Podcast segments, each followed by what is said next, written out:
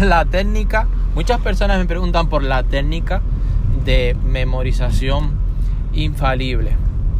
Obviamente mm, hay dos tipos de cosas que, ocurren en esta vida. Eh, las cosas difíciles y las cosas fáciles. Normalmente cuando salimos de nuestra zona de confort, normalmente cuando estamos realizando cosas que antes no hemos realizado, pues obviamente la probabilidad de que obtengamos resultados que antes no hayamos obtenido va a ser muchísimo mayor. Fíjate que hubo un estudio eh, hace muy poco, mm, científico, en el que había una persona, habían dos personas, ¿no? Una persona que era muy buena memorizando y otra persona que ella aceptaba que su debilidad era que no era muy buena con la memoria. Su debilidad era que, que se olvidaba precisamente de, de muchas cosas. Pues fíjate que al cabo del tiempo los resultados fueron verdaderamente wow, sorprendentes. Creo que fue eh, a los varios meses o así. La persona, es decir, la media de cosas que recordaba la persona que aceptaba su debilidad era mucho mayor fíjate, fíjate, ¿eh? que la media de la persona que creía que siempre recordaba todo. Y te preguntarás, Valentín, ¿por qué? Si es precisamente esa persona se olvidaba de las cosas.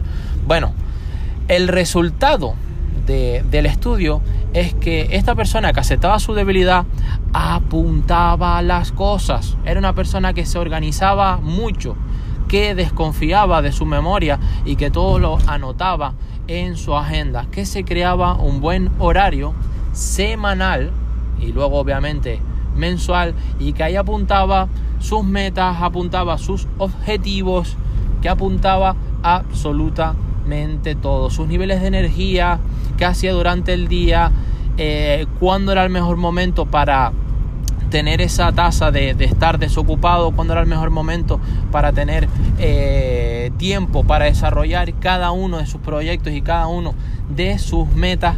Y verdaderamente era una persona que como desconfiaba de su mente y apuntaba en resumen todo, pues el final es que verdaderamente terminaba haciendo pues todo lo que tenía apuntado. Sin embargo, la otra persona eh, uno de los principales errores que cometió es que confiaba, confiaba y está muy bien confiar, pero sobrevaloraba muchísimo todo lo que podía recordar su mente. Entonces, cuando llegaron los resultados finales de respecto a eficacia, eficiencia, productividad y demás, obviamente, como te digo, esta persona que aceptaba su debilidad, pues terminó recordando muchas más cosas. Así que ese es el regalo que te doy en el episodio, en el podcast, en el programa de hoy. Verdaderamente tener debilidades no es malo. Lo malo es no hacer absolutamente nada para mejorarlas. Tener debilidades no es algo malo. Lo malo es no poner herramientas, no utilizar cosas que tenemos muchas veces gratis y que tenemos muchas veces a nuestro alcance para mejorarlas.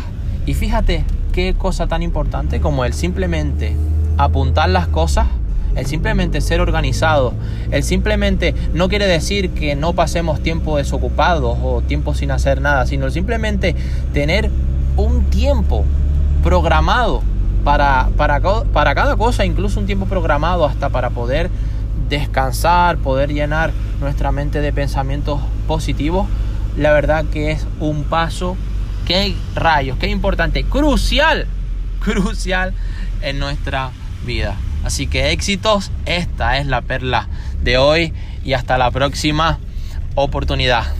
Bye.